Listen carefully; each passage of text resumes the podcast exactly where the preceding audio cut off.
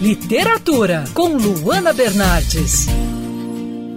Que tal uma leitura um pouco mágica nessa quarentena para escapar um pouco da realidade? Aladim é um dos contos das Mil e Uma Noites e teve uma edição lançada no ano passado pela editora Zahar. Essa versão foi organizada pelo estudioso Paulo Lemos Horta e traduzida para o português a partir da versão inglesa do conto de Yasmin Ciel. Como outros livros dessa coleção de clássicos, o trabalho conta com uma introdução que explica né, um pouco sobre como o conto foi produzido e como começou começou a fazer sucesso, especialmente na França. A história, como era de se esperar, é bem diferente da versão animada, que marcou toda uma geração de crianças e jovens. Ler o conto foi como entrar em um mundo mágico cheio de mistério. Eu amei a versão original de Aladdin.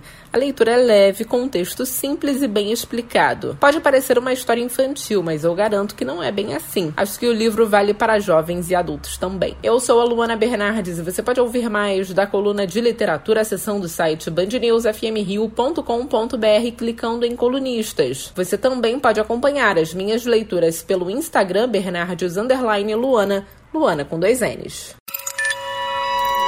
Quer ouvir essa coluna novamente? É só procurar nas plataformas de streaming de áudio. Conheça mais dos podcasts da Band News FM Rio.